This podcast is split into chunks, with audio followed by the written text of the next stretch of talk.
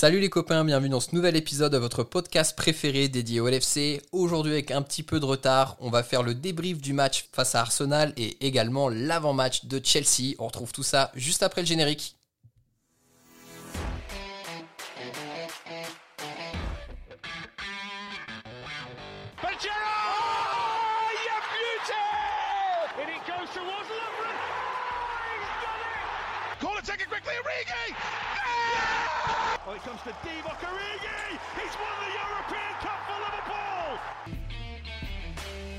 Bonjour à toute la francophonie qui s'intéresse de près ou de loin au Liverpool Football Club et bienvenue dans ce nouvel épisode de Copain, Copain le podcast des champions d'Angleterre. Aujourd'hui on va débriefer le match face à Arsenal et on va également faire un avant-match de la rencontre face à Chelsea qui a lieu mercredi soir. Pour m'accompagner dans ce nouvel épisode, j'accueille trois copains. À l'accoutumée, le premier copain est une copine elle revient de l'AS Monaco à l'instant et c'est Audrey. Salut Audrey, comment ça va Hello tout le monde, non je ne suis pas transféré à l'AS Monaco, ne vous inquiétez pas, je reste fidèle à Liverpool. On a mis une clause bien trop élevée dans ton contrat, donc euh, tu resteras cet été, c'est certain. C'est sûr. Le deuxième copain de la journée, c'est Marvin. Salut Marvin, comment ça va? Salut à tous, j'espère que ça va bien. Ça va super, merci Marvin. Et enfin, le troisième copain, le troisième limier de cette fine bande, c'est Alexandre. Salut Alexandre, comment ça va? Salut à tous, ça va très bien, merci. Bon, la bio sur Club se finalise là, ça y est? Écoute, ouais, bah, j'attends juste les, petites célébrations, voir un petit peu euh, combien de bières il va boire, combien ce qu'il va faire un petit peu. Est-ce qu'il va battre son record euh, en effet de Ligue des Champions? Voilà. Voilà. C'est l'enjeu, c'est l'enjeu de cette fin de saison. On a hâte de retrouver tout ça dans cette bio qui, on le rappelle une nouvelle fois, très chers auditeurs, mois de septembre, édition Talent Sport, le titre reste mystérieux, même nous, nous ne sommes pas dans la confidence pour vous dire quel point le mystère plane. on va commencer sans plus attendre et revenir sur cette douloureuse défaite, alors pas forcément en termes d'enjeu, mais plutôt en termes de physionomie du match face à Arsenal. Euh, Audrey, c'est une défaite qui est un peu digne d'un scénario d'une partie de FIFA. Ça, je laisserai euh, vous et les auditeurs en juger parce que je suis pas très friande de jeux vidéo. Mais effectivement, euh, c'est un peu le scénario fou, un peu euh, comme contre Burnley. et au final, sauf que cette fois-ci, on perd, donc on peut plus vraiment se dire bon, ben, on a quand même un point. là, on perd et en plus sur deux erreurs individuelles de nos deux tauliers que sont Virgil van Dijk et, et Allison. Donc bon, ça donnera un peu du, grain au moulin des supporters adverses qui pourront se toucher un petit peu sur les erreurs de, de Van Dijk ils n'en ont pas l'habitude, donc euh, faut se mettre un petit peu à leur place. Donc, euh. Alexandre, toi, tu es, un homme moderne, tu joues à FIFA. Du coup, en termes de scénario, est-ce que ça t'a rappelé des parties douloureuses de fin de soirée? Écoute, je suis pas un grand joueur de FIFA, mais ça, ça m'est déjà arrivé. Généralement, je suis pas celui qui domine outrageusement dans les parties de FIFA, donc euh, je suis plutôt le mec qui fait le hold-up. mais oui, oui, c'était, c'était un peu ça, quoi. C'était vraiment ce match-là, dans un bon soir, tu le gagnes, tu le gagnes 4-0. Et là, tu perds 2-1 sur deux boulettes, euh, franchement complètement improbables. Euh, moi, dans ce match-là, j'ai pas vu forcément moins d'implication des joueurs. J'ai pas vu un relâchement euh, incroyable parce que on aurait largement pu le gagner.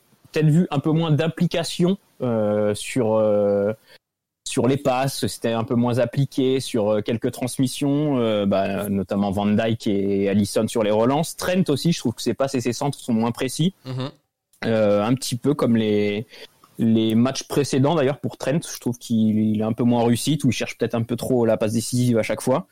Et puis, et puis c'est un petit peu notre mal de cette fin de saison, c'est que le bloc se fait un peu trop vite transpercer et que nos défenseurs se retrouvent un petit peu euh, parfois en, un contre un et soumis au pressing et parfois voilà ça craque comme sur les relances de Van Dijk et d'Alisson dans ce match. Marvin, c'est un match où on a quand même eu, euh, alors pléthore d'occasions, le mot est peut-être un peu fort, mais il y a quand même eu quelques occasions de la part du LFC, et notamment de Salah. Est-ce que tu trouves que Salah a fait preuve d'un peu de nonchalance ou de non-salance?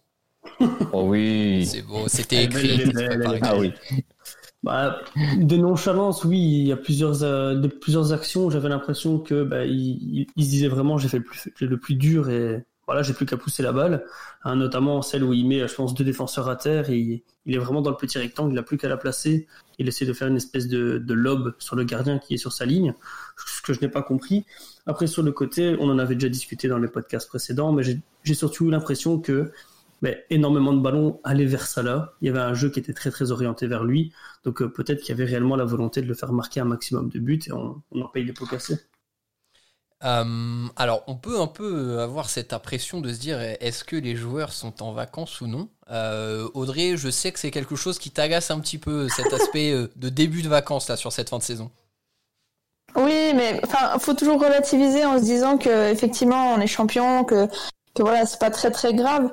Mais si eux, dans leur tête, ils sont déjà en vacances, qu'ils nous le disent et qu'on arrête de perdre notre temps tout simplement à regarder des matchs que eux ont pas envie de jouer parce que c'est tellement frustrant parce que nous, en plus, sur notre canapé, on peut strictement rien faire euh, en les regardant et en les regardant jouer de cette manière-là. Et, voilà, mais encore une fois, euh, faut, remettre un peu les choses dans le contexte. On est champion et, c'est pas la mort de, perdre. Euh, de toute façon, ça va rien changer si on perd des points maintenant, quoi.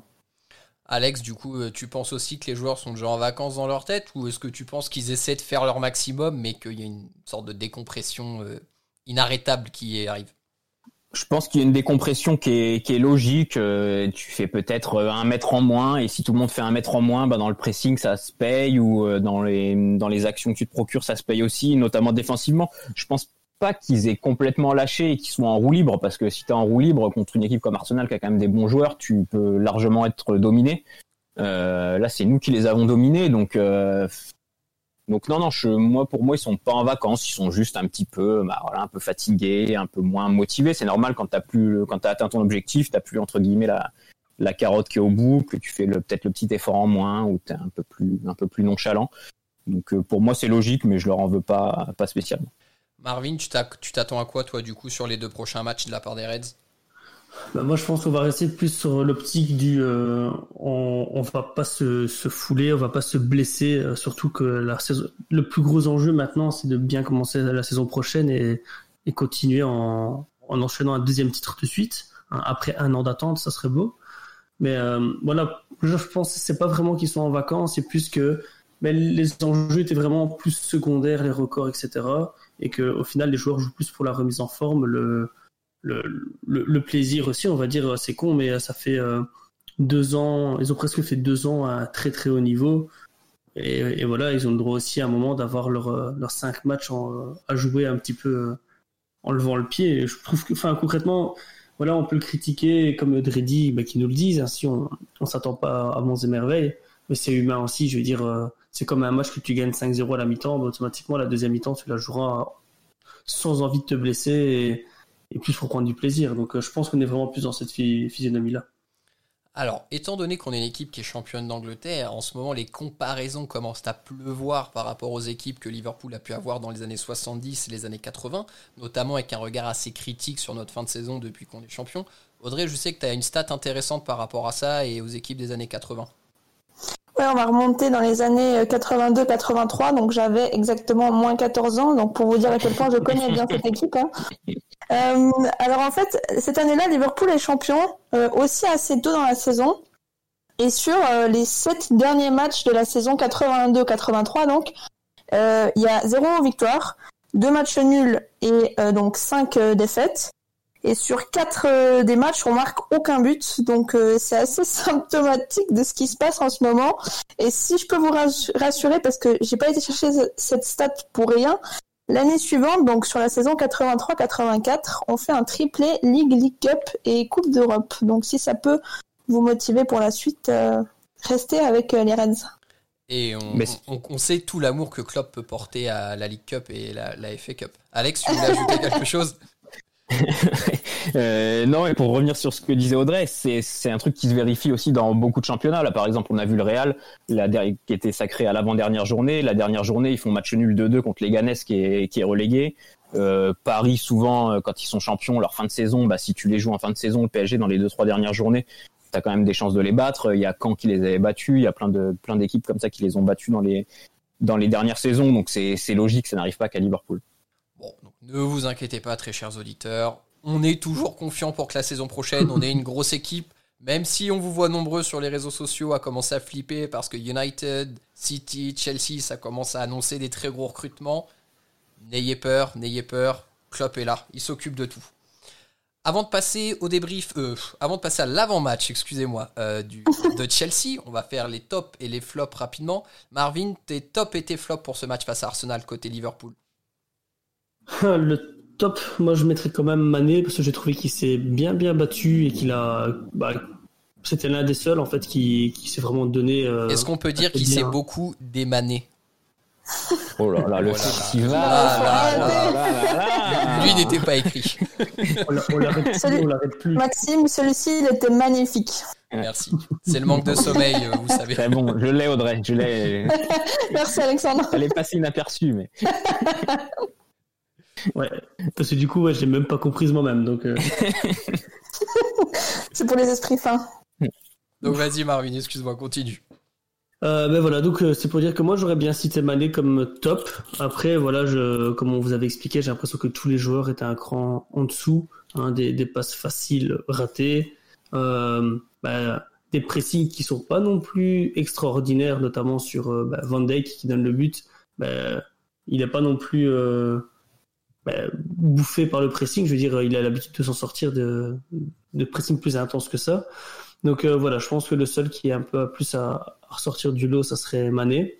Et comme flop, moi, euh, c'est pas la première fois que je cite son nom, donc je suis un peu triste pour lui, mais euh, Oxlade, qui pour moi était vraiment euh, à la masse. Pas au rendez-vous du retour euh, au sein de son ancienne équipe. Ouais. Exactement. d'accord avec toi. Alex, de ton côté, tes tops et tes flops? Euh, pareil, euh, pour mon top, euh, Mané, j'ajouterais aussi Robertson pour le côté gauche qui a été le plus dangereux Mhm, et le plus mobile sur ce match, j'ai trouvé. Euh, Fabinho aussi qui a été, qui a fait son match comme d'habitude. Et mes flops, Salah pour son manque de, de réussite devant le but, Van Dyke pour son erreur inhabituelle, et Ox qui, ouais, qui est euh, décevant encore et qui, pour moi, est de plus en plus euh, inutile, c'est peut-être un mot un peu fort, mais en tout cas qui nous sert pas à grand chose face à des blocs bas comme ça. Mhm. Euh, je le trouve moins moins à l'aise que quand il part de loin et qui, qui peut transpercer des lignes. Là, j'ai encore trouvé très décevant. Surtout quand on voit l'apport de Keita lorsqu'il entre en jeu, euh, là la comparaison est dure à supporter pour euh, Ox. Audrey, de ton côté, ouais. les tops et les flops?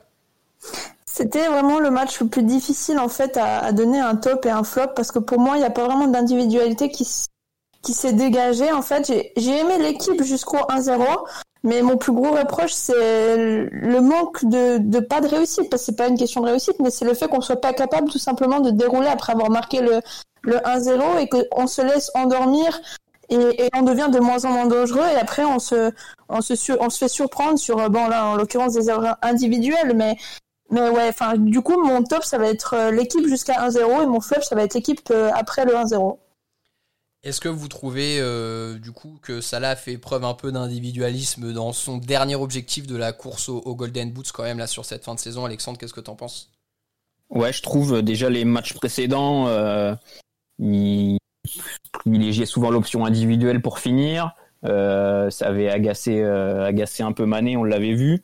Là, je trouve que c'est un peu trop, sachant qu'en plus il était, il était quand même, quand même loin euh, au, au classement du Golden Boot. Donc, euh, donc ouais, c'est, faut pas que ça se reproduise dans les deux prochains matchs, sinon ça peut créer un petit, euh, une petite tension et, et voilà, faut qu'il joue pour l'équipe. Maintenant, il sera plus meilleur buteur, on le sait, donc. euh, Oui, Donc à voilà, mon faut avis, que ça miracle, soit- ça sera très Ouais, compliqué. Là, à moins qu'il en mette trois à chaque match, mais, mais j'y crois peu.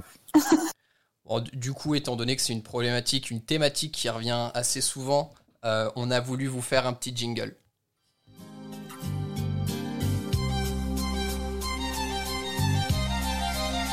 Passe à Mané, oh, Mo Salah, la la la la, Mané, oh, arrête de la jouer perso. Vous l'aurez compris, on fait avec les moyens du bord, donc vous n'aurez pas de grosses voix dans ce podcast, mais l'intention est là. Donc, Salah, s'il te plaît, passe la balle à Mané pour la prochaine fois. Sur ces belles paroles, on va maintenant passer au débrief. Oh, à l'avant-match, bon sang, je vais y arriver, du match face à Chelsea. Donc, j'ai vraiment hâte de débriefer ce match euh, face aux Blues de Chelsea, euh, qui ne manquent pas sur leurs réseaux sociaux de passer en boucle et en boucle la glissade de Stevie G sur la saison 2013-2014. Les gars, je crois qu'on a compris le message. Vous pouvez euh, un peu changer de disque, ça serait pas mal. Euh, Audrey, est-ce que tu peux un petit peu nous parler des derniers résultats qu'on a pu avoir face à Chelsea? Alors sur le dernier résultat, c'est le match aller, donc on avait gagné 2-1 au bridge sur des buts de, de Ta et de Bobby, et Kanté avait marqué pour Chelsea. après, moi j'aimerais plus revenir sur la forme du moment de Chelsea parce que c'est assez intéressant. Donc ce week-end, Chelsea s'est qualifié pour la finale de la FA Cup en, gagnant 3-1 contre United, donc ils rejoignent Arsenal qui a éliminé euh, euh, City euh, dans l'autre demi-finale. En championnat, c'est un peu plus en dents de scie, même si ça reste très très bon parce que depuis le restart, il y a quand même 5 victoires et 2 défaites. Chelsea marque beaucoup, 13 buts, mais encaisse aussi beaucoup, 10 buts donc en 7 matchs.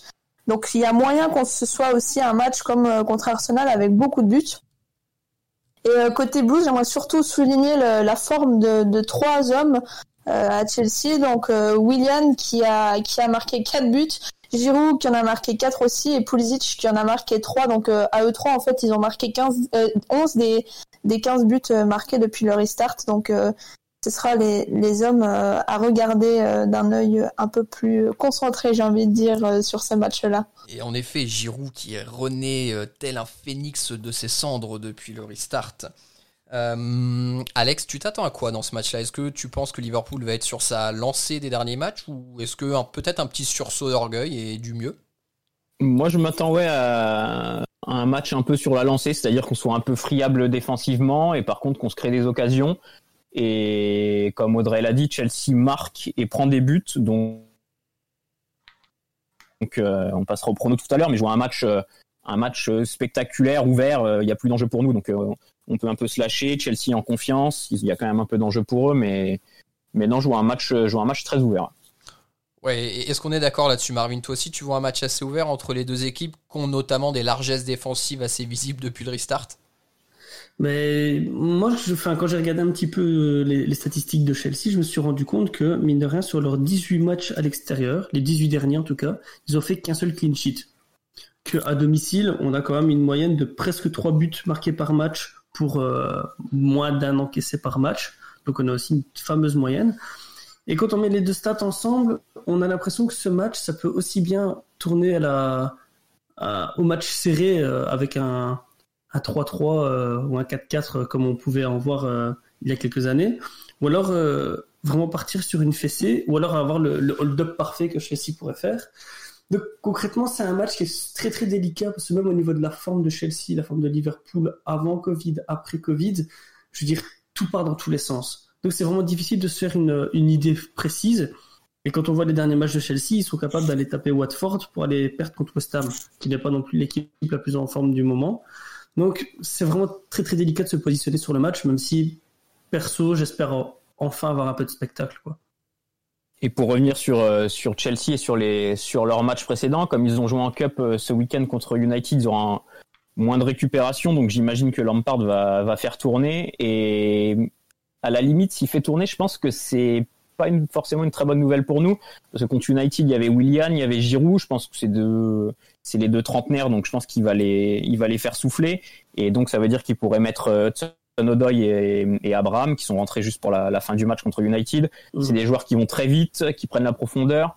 Donc, euh, vu l'état de notre défense en ce moment, je pense qu'ils peuvent plus nous faire mal qu'un point d'appui comme Giroud, qui pour Van Dijk ou Gomez est plus, on va dire, facile à contrôler après, je vais parler sur Hudson Odoi et il va falloir, euh, il va suffire euh, de dire quelques mauvais mots pour qu'il nous claque trois buts.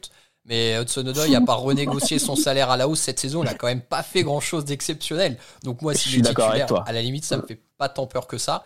Euh, bon, après, comme je vous l'ai dit, il va nous en mettre trois, et puis dans le débrief, je vais fermer ma gueule. Ça va très certainement se passer comme ça. Après, euh, moi, je suis pas trop d'accord avec Alexandre parce qu'il reste deux matchs du championnat, donc je vois plus vraiment l'intérêt de faire tourner. Euh, après, effectivement, Chelsea a encore un petit peu d'enjeu, mais surtout que Giroud réussit plutôt bien contre euh, contre Liverpool à Anfield puisqu'il a marqué lors des trois derniers matchs à Anfield et il a marqué à chaque fois un but. Donc, je vois pas pourquoi il faudrait tout d'un coup qu'il le sorte du du 11. Ce serait pas très adéquat, je pense, pour la taille de Chelsea. Bon, on verra. Hein. Après, ouais, tu dis qu'il n'y a pas beaucoup d'enjeux. Ils sont toujours en, Ligue des Champions, ils ont toujours la, Cup. Et euh, mine de rien, ils sont toujours en train de se battre pour la, la troisième et la quatrième place. Selon quoi qu'on en dise, euh, Wolverhampton, Leicester et Manchester United, c'est quand même des candidats très très importants. Donc euh, Lampard ne peut pas se permettre de lâcher un match de Première mhm. Ligue quand il en reste deux. Moi, je, Donc, mais je- euh, je disais qu'il ferait tourner, mais pas pour, euh, entre guillemets, lâcher le match. hein. Je pense que c'est un match très Mm. important pour eux. C'est juste pour ramener un peu de sang frais et avoir des, entre guillemets, des, des jambes un peu plus, un peu plus neuves euh, devant et profiter de nos, profiter de nos largeurs. Je voyais plus ça comme un choix, entre guillemets, euh, tactique. Ok.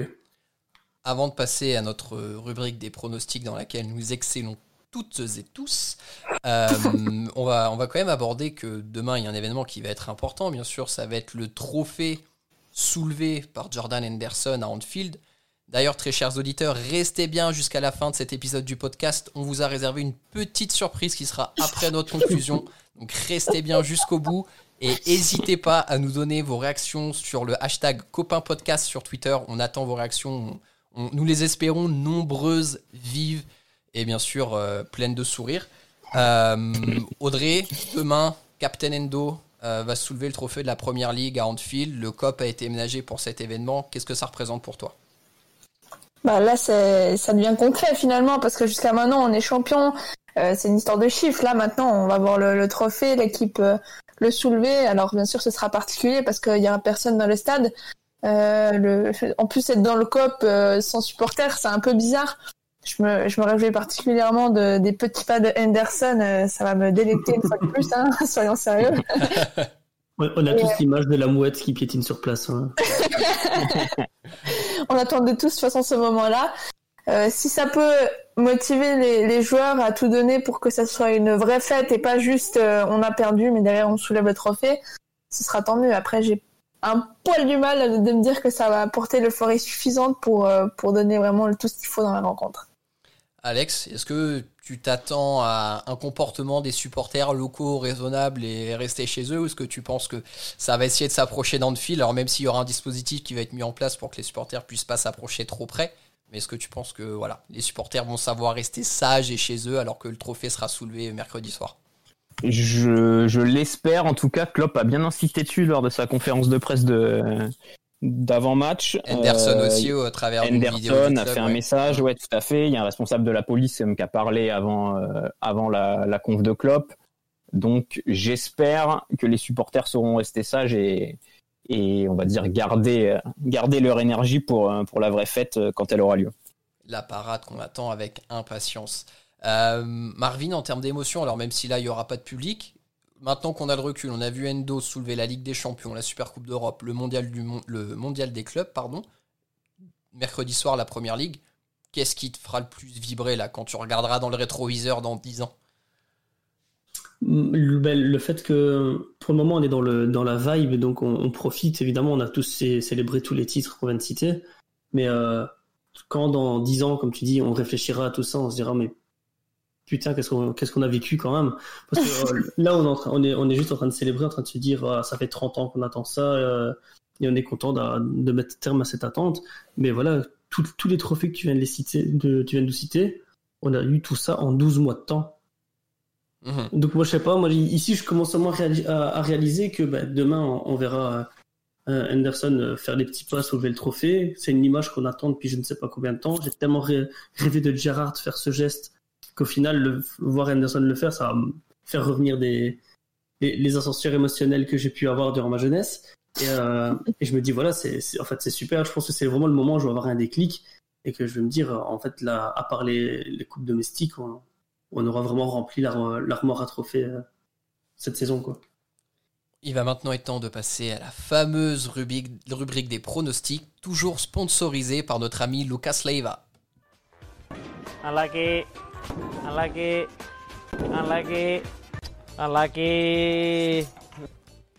L'équipe de Copain Podcast sera-t-elle chanceuse ce coup-ci, pleine de flair pour donner les bons pronostics pour ce match face à Chelsea?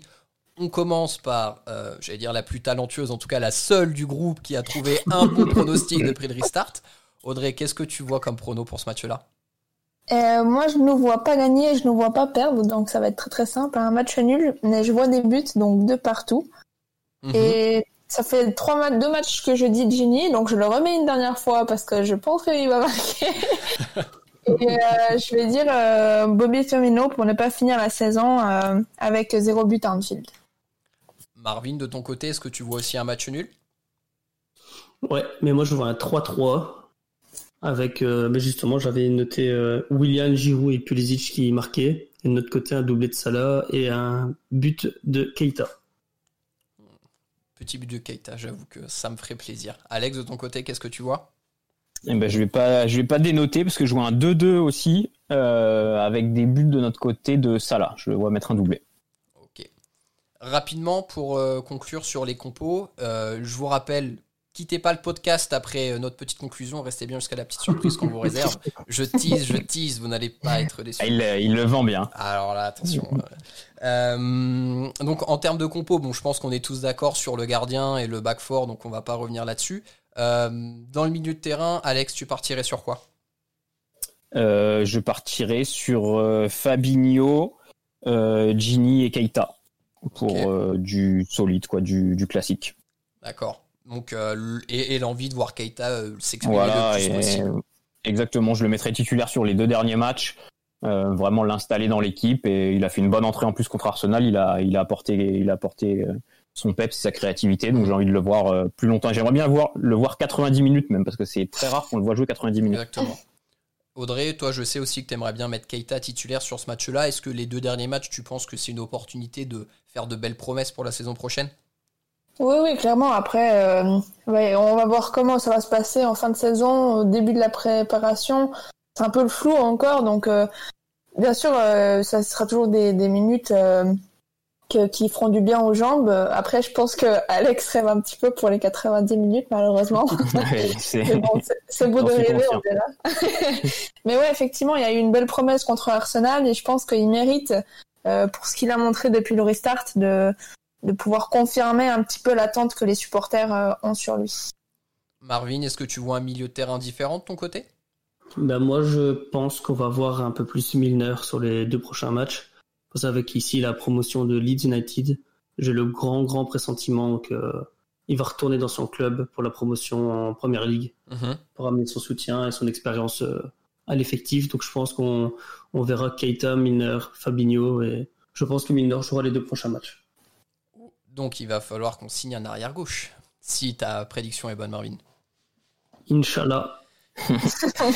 Insalah, en hommage et dédicace à notre copain Jacques qui prend de- des vacances bien méritées. Jacques, on pense à toi et on a hâte que tu viennes te rejoindre à nous sur un prochain épisode. Euh, rapidement pour conclure, euh, sur les, les trois de devant, est-ce que quelqu'un voit autre chose que Bobby, Mané, Salah? Non. Origi.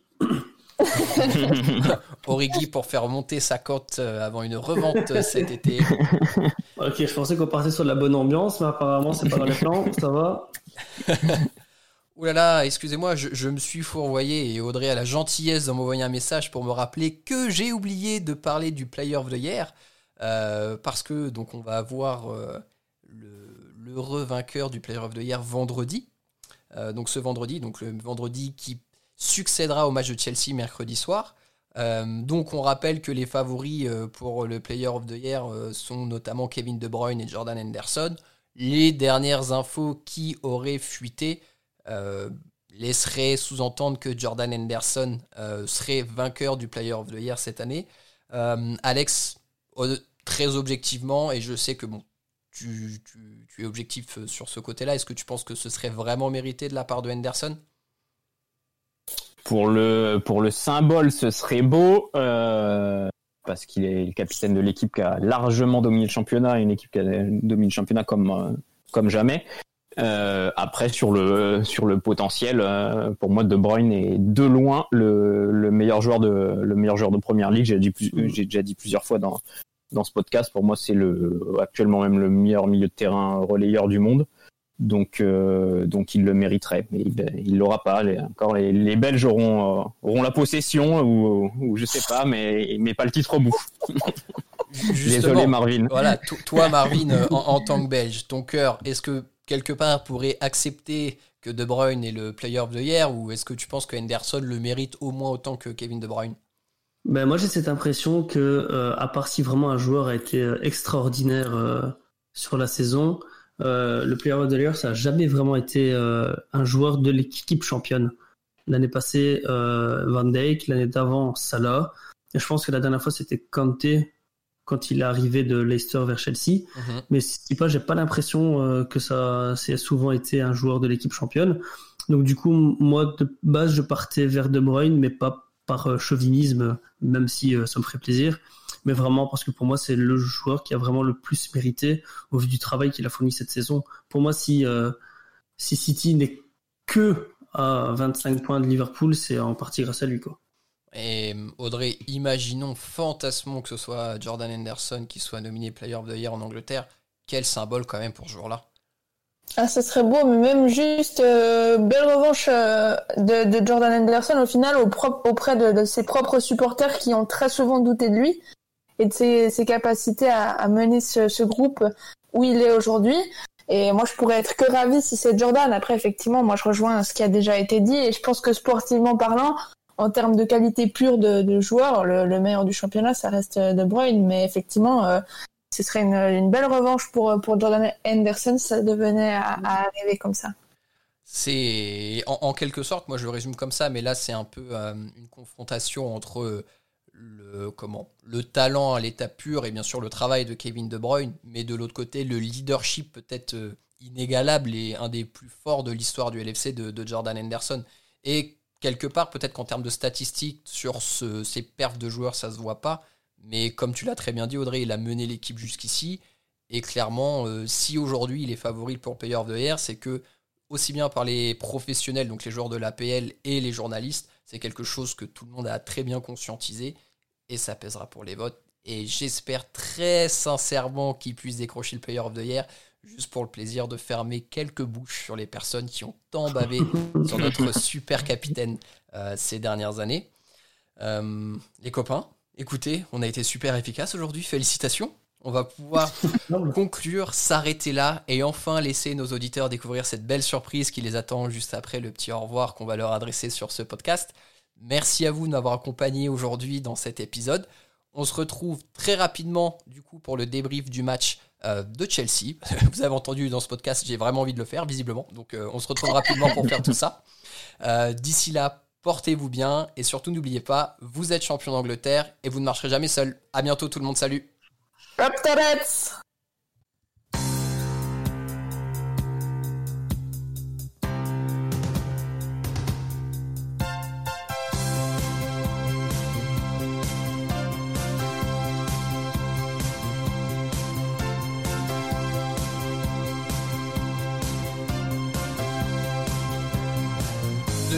je suis l'âme.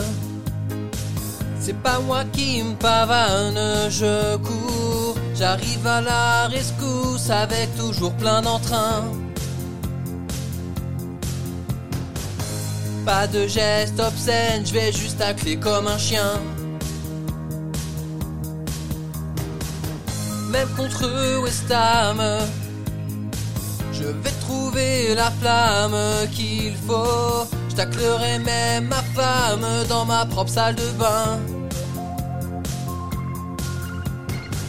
Même si elle crie qu'elle m'aime, je ferai mine de rien. C'est pour ça qu'aujourd'hui on est couronné. C'est pour ça qu'aujourd'hui je voulais crier. C'est moi Captain Endo. La Champions de tatouer sur ma peau. C'est moi Captain Endo. Et y aura la première ligue bientôt. C'est moi Captain Endo. Oui Endo. C'est moi Captain Endo La Champions de tatouer sur ma peau C'est moi Captain Endo Et y aura la première ligue bientôt C'est moi Captain Endo Oui Endo.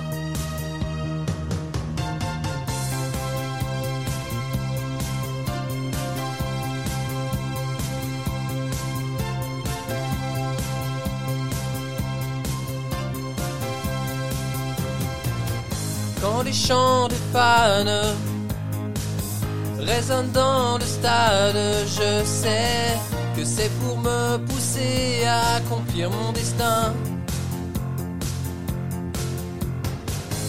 Je les vois qui rêvent 30 ans d'attente, c'est la fin. Tout au fond de mon âme, j'ai trouvé la flamme qu'il faut. Notre équipe célèbre car elle a tout remporté. Championnat est nôtre et on compte bien le garder. C'est pour ça qu'aujourd'hui on est couronné. C'est pour ça qu'aujourd'hui je voudrais crier. C'est moi Captain Endo. La Champions te tatouée sur ma peau. C'est moi Captain Endo.